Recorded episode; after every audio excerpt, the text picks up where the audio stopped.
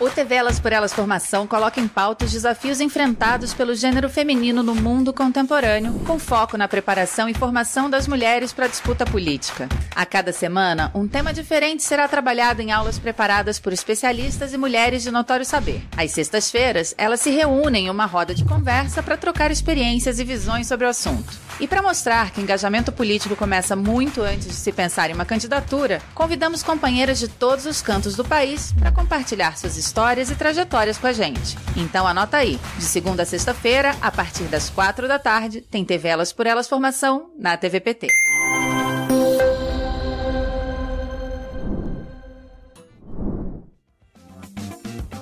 O tema dessa semana é Mulheres com Deficiência, Igualdade e Não Discriminação. E quem preparou a aula pra gente foi a psicóloga Ana Rita de Paula. Boa tarde a todos e a todas.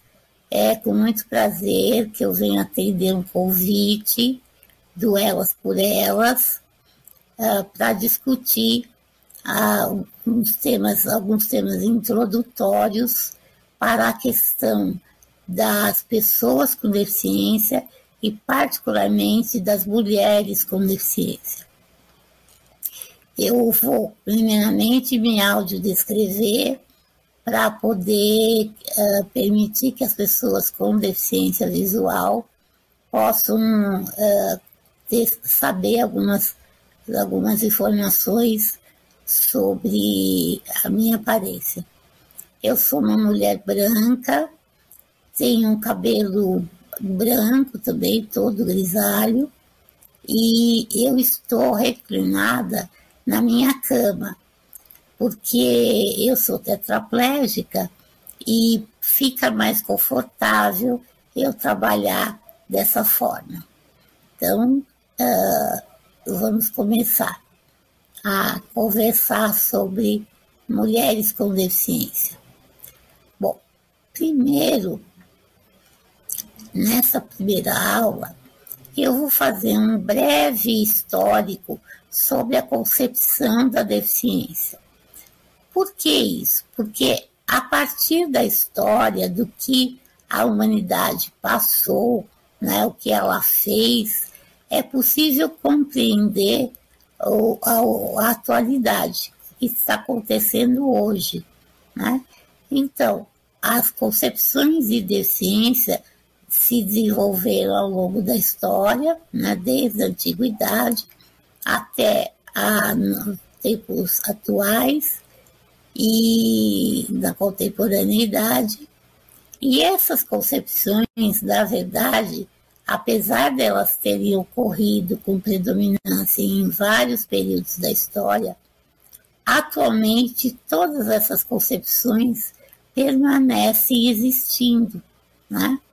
Então, a primeira concepção é a concepção metafísica, né? ou seja, que a deficiência é um fenômeno acima do natural, né? sobrenatural, ou por ser uma vontade de Deus, ou por ser uma consequência do pecado. Então, a ideia da deficiência como fator de expiação do pecado. Há ainda a ideia de que a deficiência é fruto da ação demoníaca de, do corpo, porque na época uh, geralmente se afirmava que a carne né, era vulnerável ao pecado, era fraca. Né? Então a deficiência seria esse marcador né, ou da vontade de Deus ou, da, ou de uma obra demoníaca. Já uh, nós tivemos com o início do renascentismo, a concepção médica, ou melhor, a concepção, uh, a concepção científica da deficiência, que deixa de ser vista como um fenômeno sobrenatural e passa a ser considerada uh, como fruto de causas naturais, tá certo? Então, é a natureza que origina as deficiências. Essa transição da forma da concepção metafísica para a concepção médica é um período em que as ideias científicas estão ganhando força e a deficiência, então, passa a ser vista como uma consequência das doenças ou das deficiências, dos traumas, acidentes, tá certo? Então, a deficiência é essa consequência no corpo biológico, tá? Na verdade, a própria ideia de corpo, ela foi se alterando ao longo da história. Num primeiro momento, o corpo foi visto como um corpo máquina, ou seja, a deficiência percebida eram geralmente as anomalias esqueléticas, porque se conhecia pouco sobre o interior do corpo. Então, a ideia do corpo máquina é que o corpo se formaria, se, se organizaria a partir de várias peças que se articulavam, né? muito uh, a partir do conhecimento músculo esquelético, como eu disse, porque nessa época não se podia, inclusive, estudar o interior do corpo, porque isso era visto como uma ofensa né, a, a Deus. Outra concepção de corpo que se seguiu a essa ideia do corpo-máquina é a ideia que nós temos, uh, no, na verdade, no século XVIII e XIX, que é o corpo-organismo. Né? A ideia do corpo com uma lesão ou uma disfunção orgânica. Então, uma pessoa cega, uma pessoa com dificuldades motoras, né? seriam pessoas que seriam, estariam uh, portando uma deficiência, seriam deficiências em função desta, disso, desta do órgão que estivesse uma situação de disfunção, tá certo? Depois nós tivemos, na verdade, não diria tanto que são muito tempo depois, é quase que paralelamente a gente dá a concepção médica, a gente tem a concepção educacional. Na concepção médica, a gente tinha uma ideia de que ah, as pessoas com deficiência eram deficientes e isso não podia ser revertido. Era a teoria inatista, ou seja, a deficiência, quando ocorreria, quando ocorresse, não permitia que isso fosse curado e, no máximo, era uma, uma, alguma ação de remediação. Então, que tipos de ação de remediação? Na área da concepção médica, foram as próteses, extremamente rudimentares, as talas, né? órteses para posicionamento do corpo. E já na concepção educacional, a gente tinha a teoria desenvolvimentista, ou seja, se acreditava, né, e isso vem até hoje, que a deficiência poderia ser ignorada através da estimulação do conhecimento, tá certo? A deficiência poderia, o grau de deficiência poderia ser compensado pela aprendizagem. E eu acabei de fazer, falar uma frase, ou seja, que a deficiência, dependendo do seu grau. Aí, na concepção educacional, começa-se a verificar que a deficiência admite graus. Na visão médica, não, a pessoa é ou não deficiente. Na concepção educacional, eu posso ter uma deficiência leve, moderada, né? E geralmente essa concepção educacional é voltada aos quadros de perdas sensoriais e mentais. Então, as pessoas com deficiência intelectual, que é assim que a gente chama hoje, o que se denominava antigamente de deficiência mental, e também as pessoas que tenham perdas sensoriais, ou visão ou audição, tá? desde perdas leves até perdas severas. E qual seria a concepção atual? Né? Na concepção atual, há uma tentativa de unificação da concepção médica, educacional e da concepção social. Por que, que a deficiência seria um fenômeno social? Porque, na verdade, a deficiência desse, dessa concepção ecológica, e por que ecológica? Porque ela é compreendida como um fenômeno que ocorre na relação do homem com o meio ambiente, com o contexto de vida. É? E essa uh, deficiência, então, ela é compreendida como fruto né, de causas naturais, como eu disse, e a deficiência deixa de ser vista como algo que está exclusivamente no organismo, no homem, né, e passa a ser vista como fruto dessa relação. E por isso é, ela é chamada de ecológica, né, ou seja, da relação do homem com o meio. Né?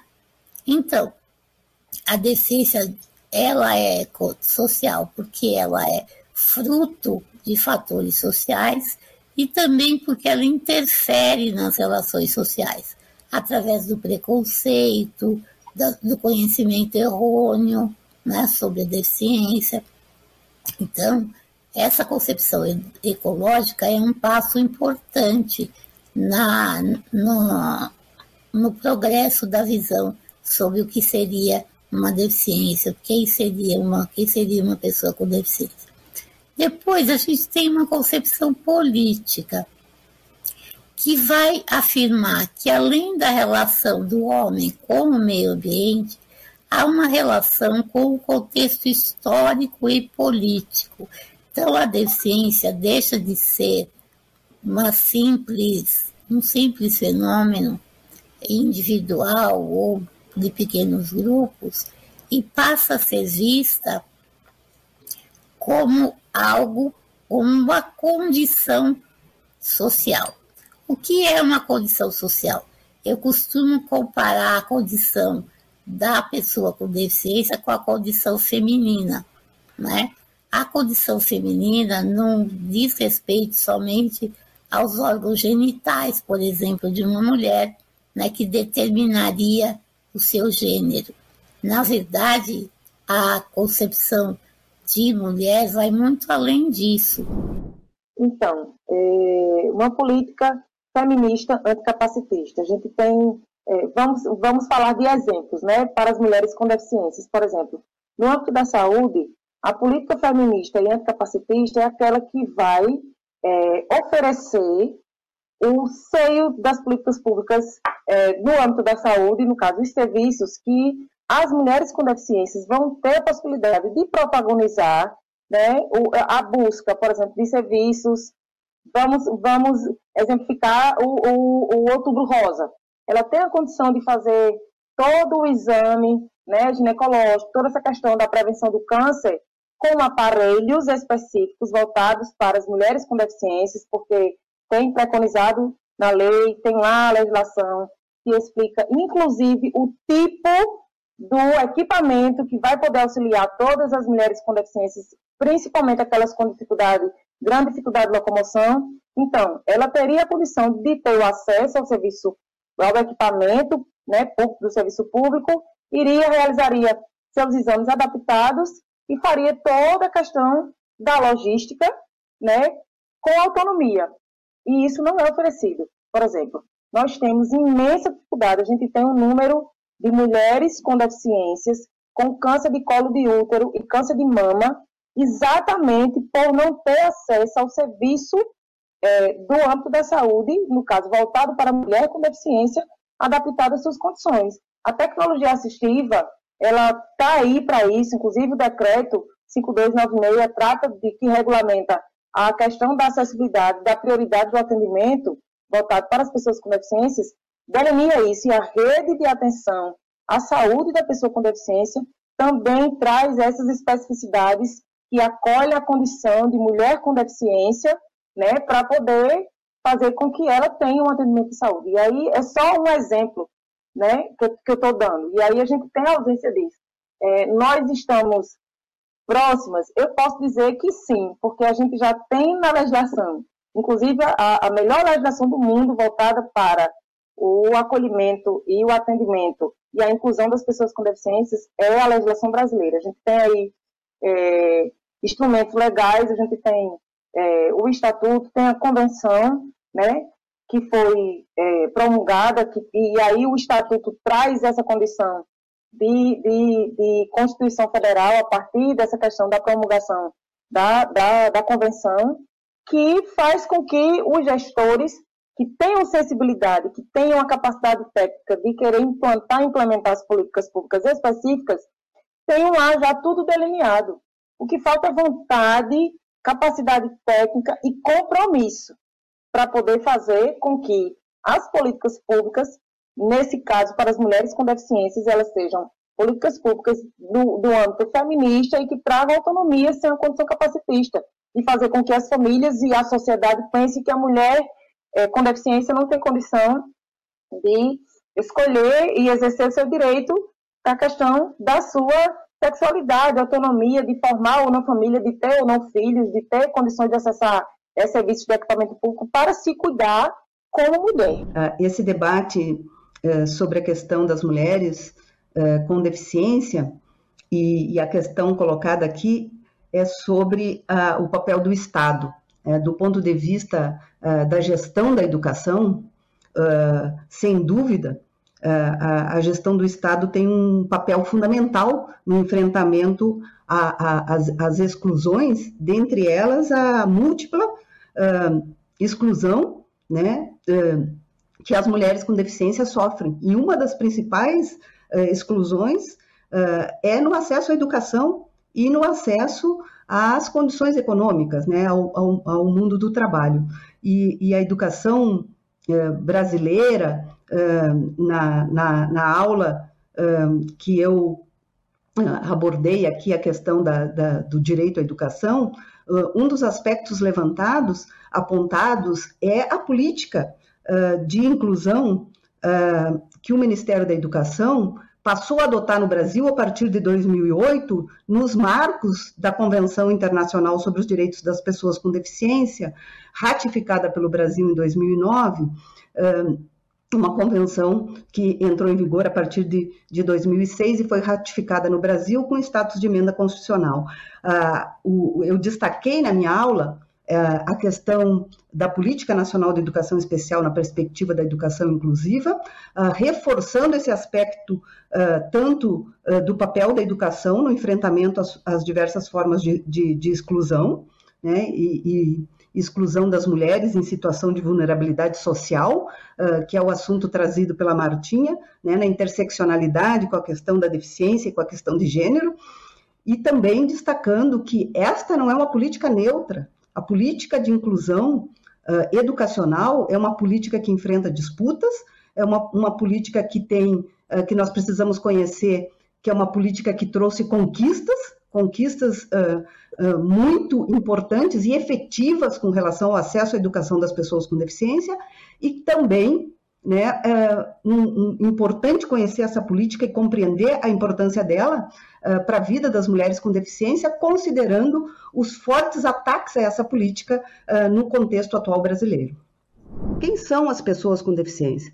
As pessoas com deficiência são aquelas que têm alguma, uh, algum impedimento de longo prazo, físico, sensorial, intelectual ou mental, que, em interação com as barreiras, podem obstruir a sua participação plena e efetiva na sociedade. Um primeiro ponto que eu destaco como importante é entender que o ponto de partida para a política para a garantia de direitos de mulheres, de meninas e mulheres com deficiência, o ponto de partida é a Convenção sobre os Direitos das Pessoas com Deficiência da ONU de 2006.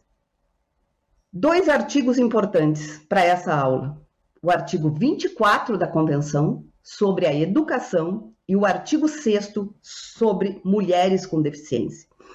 A Convenção, no seu artigo 24, os estados partes reconhecem o direito à educação das pessoas com deficiência e que esse direito se efetiva em um sistema educacional inclusivo. Não é qualquer educação, não, é, não estamos mais falando da educação segregada, que historicamente esse modelo tem sido adotado para as pessoas com deficiência em, diversas, em diversos lugares do mundo, inclusive no Brasil. A convenção não trata de nenhum espaço segregado para pessoas com deficiência e de nenhuma educação diferenciada para as pessoas com deficiência. Edu... O artigo 24 assegura o acesso à educação inclusiva em um sistema educacional inclusivo e coloca o compromisso dos Estados-partes em adotar todas as medidas de apoio para sua efetiva inclusão e participação na comunidade em que vive e que sejam também adotadas adequações razoáveis, ou seja, aquelas adequações que não reduzem, né, que não restringem o gozo efetivo dos direitos. Ou seja, a educação, ela então vai ser para todas as pessoas com deficiência e cabe à escola, aos sistemas de ensino, aos gestores no âmbito nacional, estadual, municipal, combinar o conjunto de ações para garantia da acessibilidade, para garantia da matrícula, para garantia do acesso aos recursos e serviços. Isso é fundamental. Esse, então, é um artigo fundamental para pensar as políticas para garantia de direitos das meninas e mulheres com deficiência.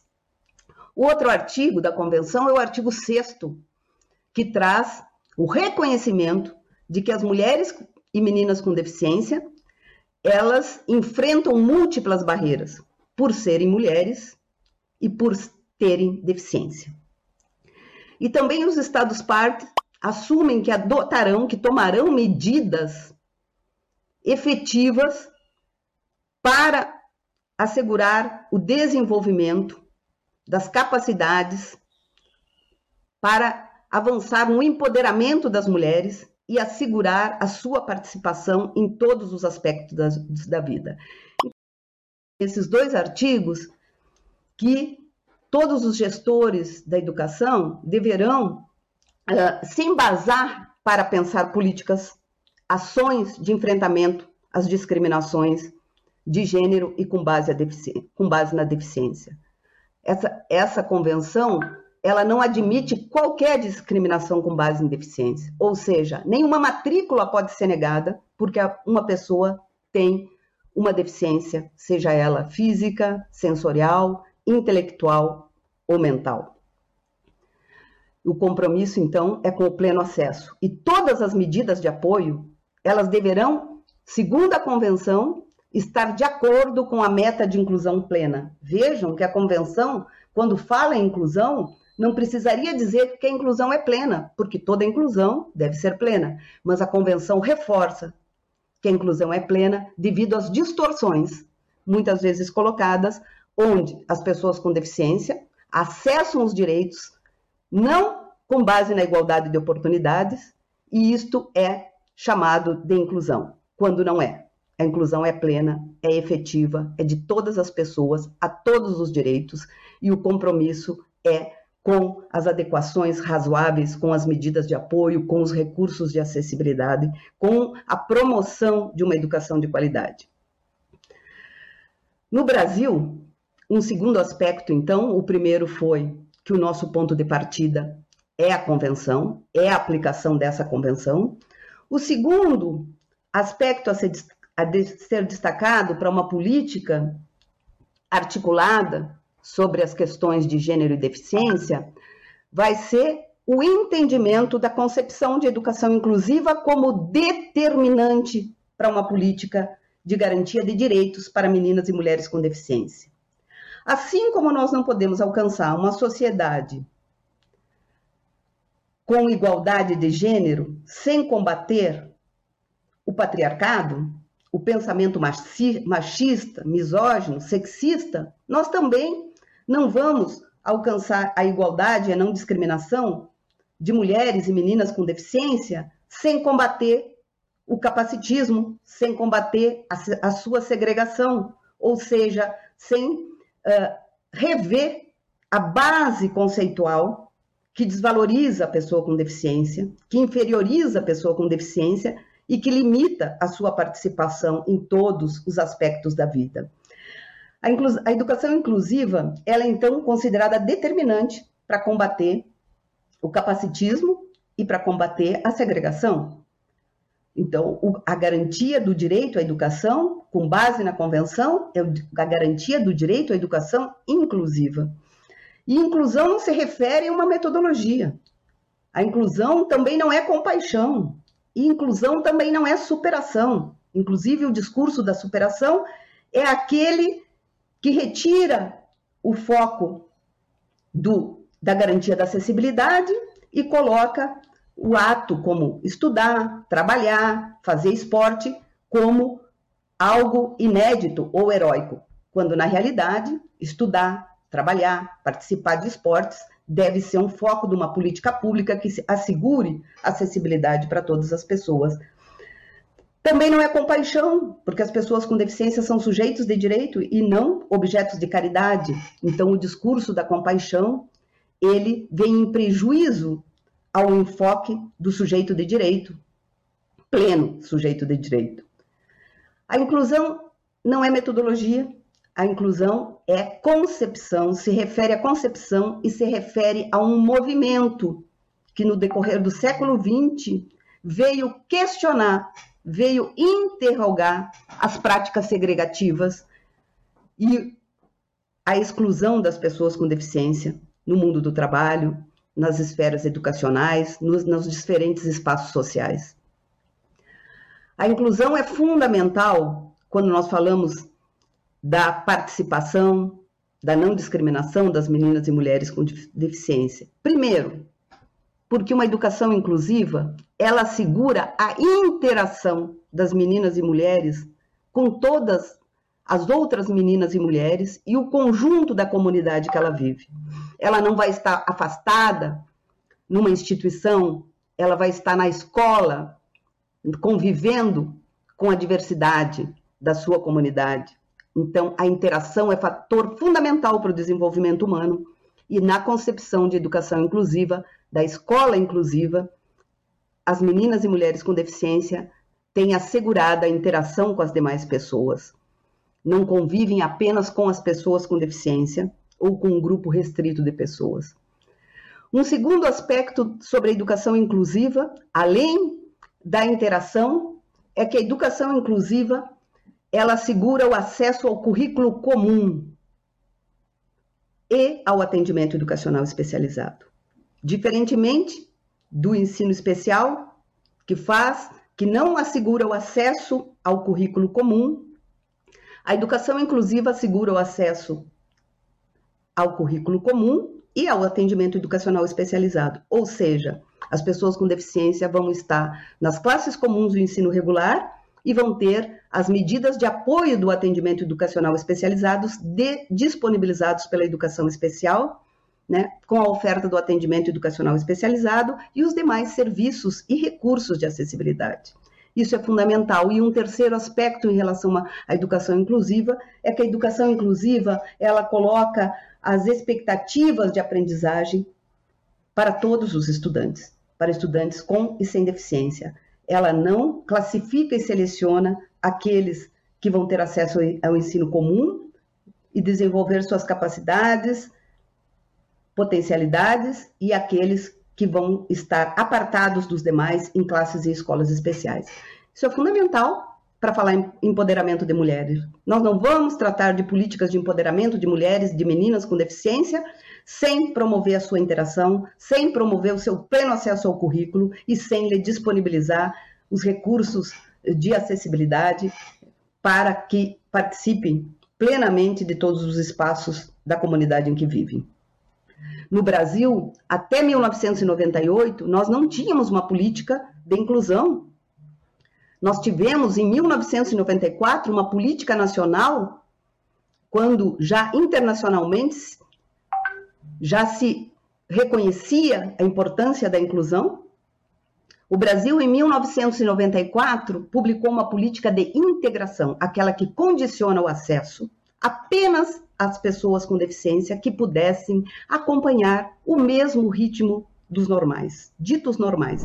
Nesse tema de hoje, é importante nós começarmos a conversa perguntando por que falar sobre as mulheres com deficiência em situação de pobreza? Porque se as mulheres com deficiência são imperceptíveis na nossa sociedade, as mais pobres são ignoradas. Se o Brasil não universalizou o acesso à educação básica, as meninas com deficiência e pobres respondem por parte dessa estatística. Cerca de 35% delas, de acordo com o cadastro único da assistência social. Quais são as condições de acesso dessas mulheres ao mundo do trabalho? Efetivamente, as mulheres com deficiência e pobres têm direito a uma vida plena, inclusive a uma família? A Organização das Nações Unidas, por meio da Declaração Universal dos Direitos Humanos, que é de 1948, e demais pactos internacionais sobre direitos humanos, proclamou que toda pessoa faz jus aos direitos e liberdades fundamentais ali estabelecidos, sem distinção de qualquer espécie.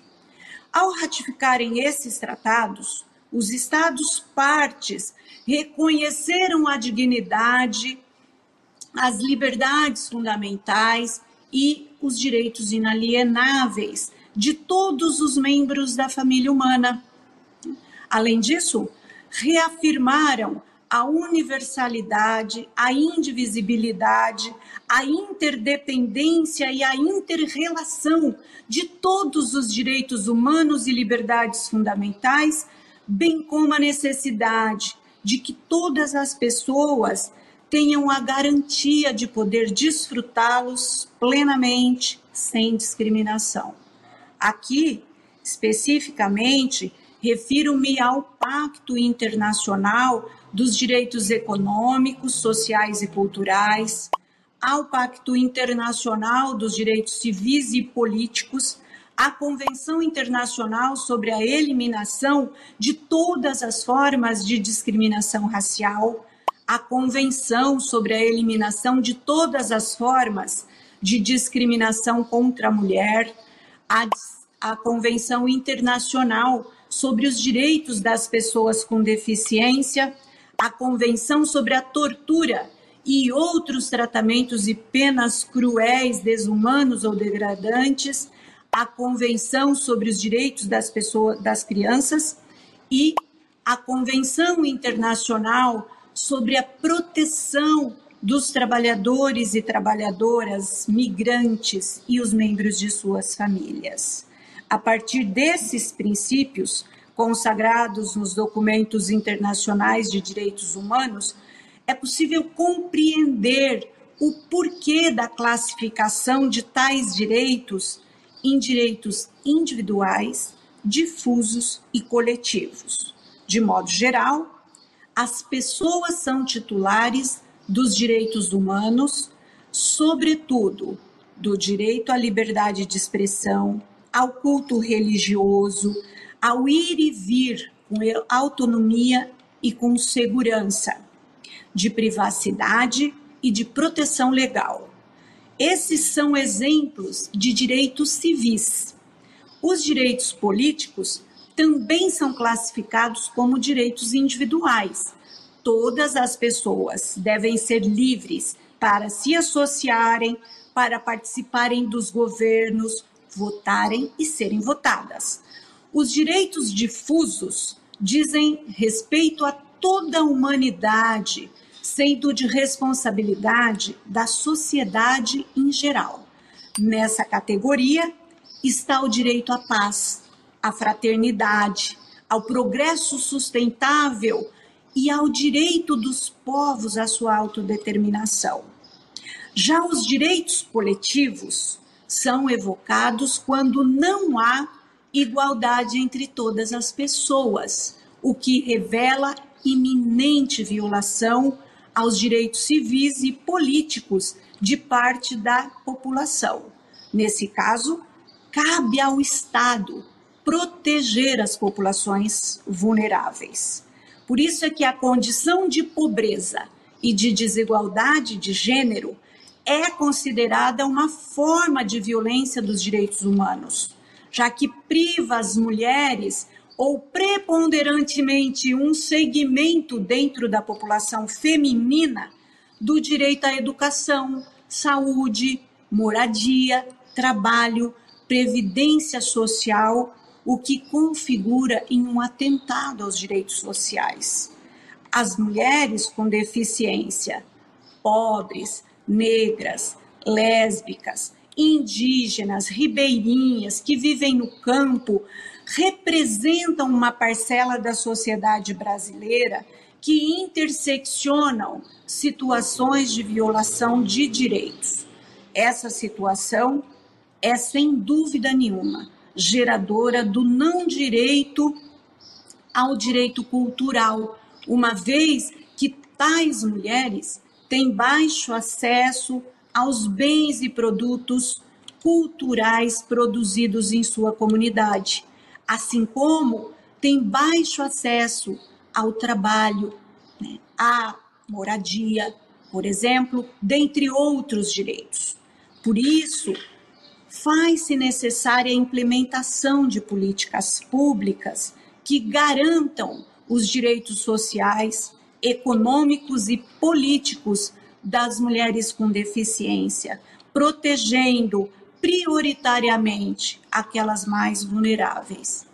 O Estado brasileiro é responsável pela produção e pela reprodução da pobreza e da desigualdade entre gêneros, que tem de se aprofundar cada vez mais com o atual desmonte do sistema único de, de assistência social, do sistema único de saúde, dos sistemas públicos de educação, de cultura, de transporte e das políticas de trabalho e de emprego.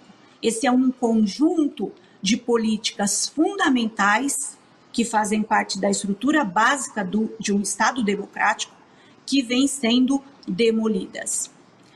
Em relação aos homens com deficiência, embora as mulheres com deficiência sejam maioria, elas são minoria na escola, no mundo do trabalho, nos programas de transferência de renda e não raramente são destituídas do poder familiar quando decidem pelo direito à maternagem.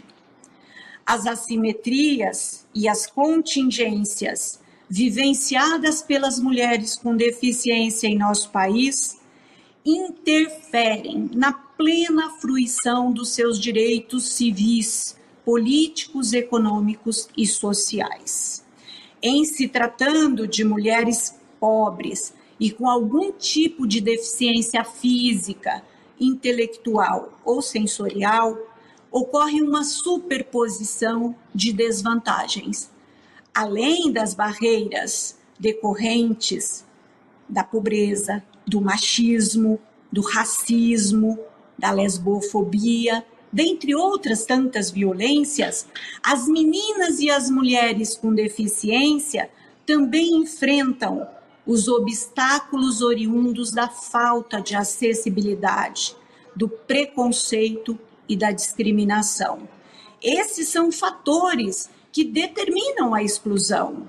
Nesse caso, são reduzidas ao estigma da incapacidade, são culpabilizadas pela sua condição precária de vida e suas possibilidades de interromper esse ciclo tornam-se diminutas. As consequências dessas desigualdades são as mais perversas, fazendo com que se perca a real dimensão da vida. Diante desse contexto de violação estrutural de direitos, convém interrogarmos qual é a responsabilidade do Estado brasileiro nesse círculo vicioso de exclusão. Será que a sociedade naturalizou essa situação de violência?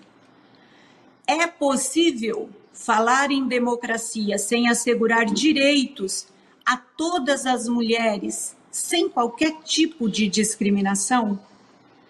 Acreditamos em um novo tempo resultante das nossas lutas, em que a vida das mulheres com deficiência e pobres seja dignificada e que a vida das mulheres com deficiência e pobres vale a pena ser vivida.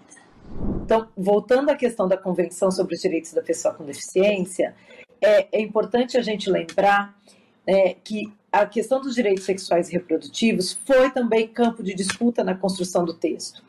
É, então, os países é, levavam os textos para uma construção coletiva né, e disputavam os espaços né, e as lógicas é, que impostas né, para esse texto da convenção.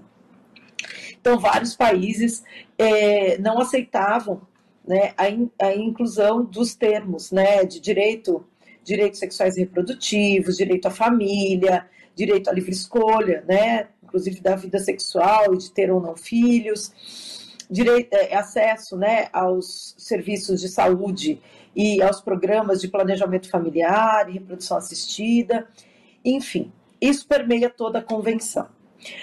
É, no entanto, a gente hoje sofre né, além do desmonte do, do Estado brasileiro, que aí é para além né, do desmonte de, de, políticas específicas, é o desmonte do Estado brasileiro, né, enquanto é, um, um, ente que vai é, gerir né, e prover todos os direitos e garantir os direitos para todas as pessoas. Nós temos, é, inicialmente, o o corte de recursos financeiros né, para o Sistema Único de Saúde, para a educação e para assistência, que isso agrava, é, em especial, a questão do acesso à saúde e aí do, do, da equidade do acesso à saúde, porque os recursos financeiros do SUS, é, principalmente nesses dois últimos anos de pandemia, não foram, né, é, não têm sido uh, voltados para as políticas estruturantes de cuidado e atenção à pessoa com deficiência. E a gente vive uma crise de valores no país. Né? São políticas é, constituídas à base de, de valores morais e religiosos, de determinadas vertentes religiosas, que impõem né, é, para as cidadãs, principalmente para as mulheres, é, é, algumas, é, alguns tipos de, de, de, de recursos que não são, é, do ponto de vista é, da, do Sistema Único de Saúde, na, no, no, campo da atenção integral. Uh, e, por último, eu entendo que também existe a necessidade de romper com esse olhar que a Ana Rita estava trazendo do que é, do que é para pessoa com deficiência especial. Né? Então, as pessoas com deficiência foram sempre vistas como pessoas assexuadas. Né? É, nós temos ainda no país muitos programas, né, embora isso seja vedado tanto pela Convenção e, e, e, também pela Lei Brasileira de Inclusão de 2015, existe ainda muitas intervenções é, forçadas em mulheres com deficiência para é, intervenções de esterilização né, e, e, inclusive, é, impedindo o exercício da capacidade legal para que essas mulheres não possam fazer escolha né, de ter ou não filhos e de ter é, exercer sua sexualidade. Eu acho que nós estamos num, é, no meu ponto de vista, passando por um momento de terror, né, e um terror que é, pune moralmente né, é, aquelas pessoas que têm menos possibilidades de acesso de fato. Né? E aí, de, de novo, o recorte de classe e gênero né, batendo na nossa porta. É isso. Para a gente falar de mulheres com deficiência e de direito à saúde, a gente tem que pensar primeiro do que, que a gente está falando. Quem são essas pessoas com deficiência que a gente fala? Então, em 2006, foi aprovada na Assembleia Geral das Nações Unidas a Convenção sobre os Direitos das Pessoas com Deficiência, uma convenção internacional de direitos humanos que reuniu 192 países membro, membros da ONU para discutir que novo olhar as pessoas com deficiência iam ganhar a partir dali no campo dos direitos, da garantia de direitos. Notem que a convenção teve participação, além das delegações oficiais dos 192 países, na sua última reunião, de mais de 1.800 pessoas do mundo inteiro, membros de organizações da sociedade civil, incluindo-se aí um número expressivo de pessoas dos movimentos dos sobreviventes psiquiátricos do mundo inteiro. E a convenção foi ratificada no Brasil pelo Decreto Legislativo 186 de 2008 e sancionada pelo presidente Lula em 2009 pelo Decreto Executivo 6949. E o que isso significa? Que a convenção se torna uma emenda constitucional, parte da Constituição brasileira, e faz, passa a fazer parte do arcabouço legal de direitos das pessoas com deficiência, agora na perspectiva do direito humano, tomando como base a Declaração Universal dos Direitos Humanos de 1948. A igualdade entre homens e mulheres, ou seja, a igualdade de gênero, também está lá nos princípios da Convenção. A Convenção, então, tem lá, no seu artigo 3, os seus princípios. E dentro desses princípios, nós temos a igualdade entre homens e mulheres. Vejam que ela vem trazendo, o texto da convenção vem nos trazendo uma série de, de apontamentos que vão dar conta, no campo dos direitos humanos, da interseccionalidade e da transversalidade do tema das deficiências. Igualdade entre homens e mulheres é princípio da convenção, então ela permeia todos os demais artigos e ela é direito, apontada no artigo 6 o artigo de mulheres com deficiência. Então, nós temos, principalmente dos movimentos feministas da, da segunda onda né, no século XX, uma discussão de gênero como um recorte social das discussões é, é, sociais e de igualdade de direitos que precisa estar é, agregando todas as condições humanas de mulher, né? todas as condições femininas. Então, recorte de raça, de classe, de condição de deficiência, recortes, geracion... recortes geracionais, todos esses de identidade orientação sexual, identidade de gênero e orientação sexual, eles estão em discussão nesses movimentos feministas, que é o guarda-chuva, né, desses recortes todos de gênero, né, que a gente está falando, e que também estão sob os, o guarda-chuva dos direitos humanos. É, vejamos que a Convenção sobre os Direitos da Pessoa com Deficiência é o primeiro tratado de direitos humanos das Nações Unidas do século XXI e a primeira vez na, na, nas, na, nos tratados de direitos humanos das Nações Unidas que as pessoas com deficiência são consideradas sujeitos de direitos humanos. Somente em 2021. Nós temos a Declaração dos Direitos Humanos de 1948, que ela diz lá, né, que todas as pessoas têm direito à vida e à igualdade uh, e à liberdade, uh, mas isso nem sempre é verdadeiro e é traduzido na representação social nem de mulheres nem de pessoas com deficiência. Então, ser pessoa com deficiência é, em interação com os determinantes sociais é uma coisa.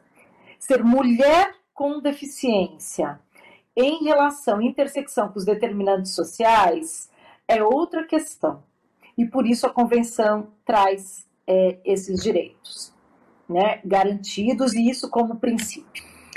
Uh, bom, e aí a gente vai fazer então a leitura agora dessa condição de mulher com deficiência que tem seus direitos garantidos na nossa Constituição Federal uh, por meio da Convenção sobre os Direitos da Pessoa com Deficiência e a gente vai pensar a saúde nessa perspectiva de direito humano. Então, na Constituição, e falando, voltando um pouquinho atrás, né, na questão da legislação, e aí eu estou falando todos alguns conceitos, todos é, materializados em legislação, e vou falar das políticas públicas já já, tá bom? Então, voltando um pouquinho para trás, a, a Constituição Federal de 1988, a Constituição pós-ditadura militar, num processo uh, de redemocratização do país, e aí só um parênteses, lembrando que as pessoas com deficiência são pessoas constituídas na mesma sociedade que as pessoas sem deficiência, sofreram as agruras da ditadura militar, a falta de acesso à informação, às pesquisas, ao, ao desenvolvimento acadêmico nos anos de chumbo da ditadura militar e também construíram o processo de redemocratização do país a partir da Constituição de 1988, chamada Constituição Cidadã. Então, houve aí um grande, uma grande mobilização do país, também da sociedade civil, em 87, 1987, estou falando do século passado, é, para construir o texto da Constituição Federal. E, no, e notemos que não há um capítulo sobre pessoas com deficiência na Constituição. E não foi porque os legisladores e os, constitu ou os constituintes esqueceram disso. Foi justamente por uma construção da própria sociedade junto com os uh, constituintes que tomou como uh, caminho a inclusão do, do direito da pessoa com deficiência em todos os artigos da Constituição Federal. Então, primeira vez que na legislação brasileira as pessoas com deficiência são tratadas como pessoas nas leis, né, como garantias de direito. Ali, naquele momento, ainda chamadas de pessoas portadoras de deficiência. E a Constituição Federal também traz a necessidade da construção de uma política de saúde, de um sistema de saúde, né, público de saúde, que garantisse os princípios de universalidade, equidade e integralidade. E em 1990, nós temos a publicação da Lei 8080, que institui o Sistema Único de Saúde. Bom, e o SUS vem sendo constituído no Brasil inteiro. Eu tenho a honra de morar numa cidade que foi pioneira na, e foi referência nacional na construção de um SUS é, territorializado, comunitário e dos serviços de saúde mental em liberdade, né, com o fechamento da Casa de Saúde Chanchita lá em 1989. E voltando agora para a Convenção sobre os Direitos das Pessoas com Deficiência, lá no seu artigo 25, ela fala do direito igualitário à saúde. Mas ele não vai, a convenção não vai falar só de direito à saúde no artigo 25 ela vem falando, inclusive no capítulo, no artigo 6 de mulheres com deficiência, em todos os demais artigos, nos artigos que falam, no quinto que fala de igualdade e não, eh, igualdade e não discriminação, no, no capítulo de direito à vida, à liberdade, à vida comunitária, à vida independente, e vem trazendo os direitos em todos esses artigos, até chegarmos no artigo 25, os recortes, principalmente no direito, uh, nos direitos sexuais e reprodutivos das mulheres e das pessoas com deficiência, sobretudo das mulheres com deficiência, ao planejamento familiar, à livre identidade de gênero e orientação sexual, à escolha de ter uma vida sexual ativa, a escolha de uh, constituir família e ter filhos. Então, a convenção, todos os artigos da convenção até o 25, eles vão trazendo esse recorte, sobretudo nos direitos sexuais e reprodutivos. E em 2009, o Brasil também aprofunda essa discussão dos direitos sexuais e, e reprodutivos com um grande seminário que foi feito em Brasília onde nós fomos lá discutir né, aspectos, esses aspectos da sexualidade, dos direitos sexuais e reprodutivos das mulheres com deficiência. É muito importante a gente situar a desumanização da mulher com deficiência no interior desse conjunto de políticas de morte. Por que, que eu digo isso? Porque todo o sistema de proteção social que contém política pública de educação, de saúde, de assistência social, né, cultura, lazer, esporte, trabalho, emprego, isso é um conjunto de políticas públicas que visam a garantia do direito. Se esse processo vem sendo deteriorado a passos largos, significa que a parcela mais vulnerável fica automaticamente com uma sobreposição de desvantagens. Essa é a situação da mulher ciência em situação de pobreza no nosso país.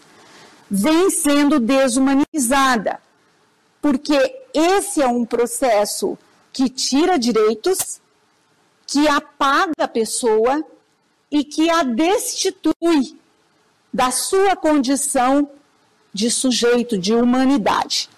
Né?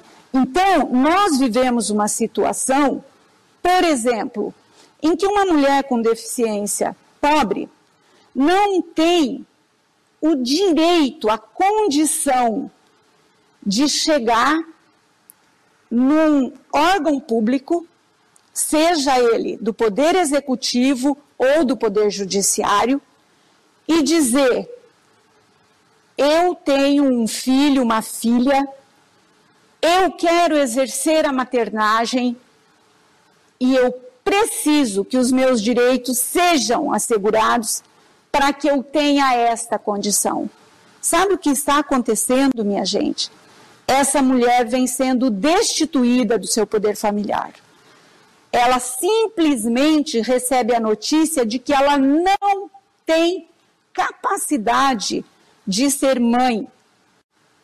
E essa criança é retirada dela, lá na maternidade. Isso vem acontecendo. Só um exemplo para as pessoas entenderem do que nós estamos falando.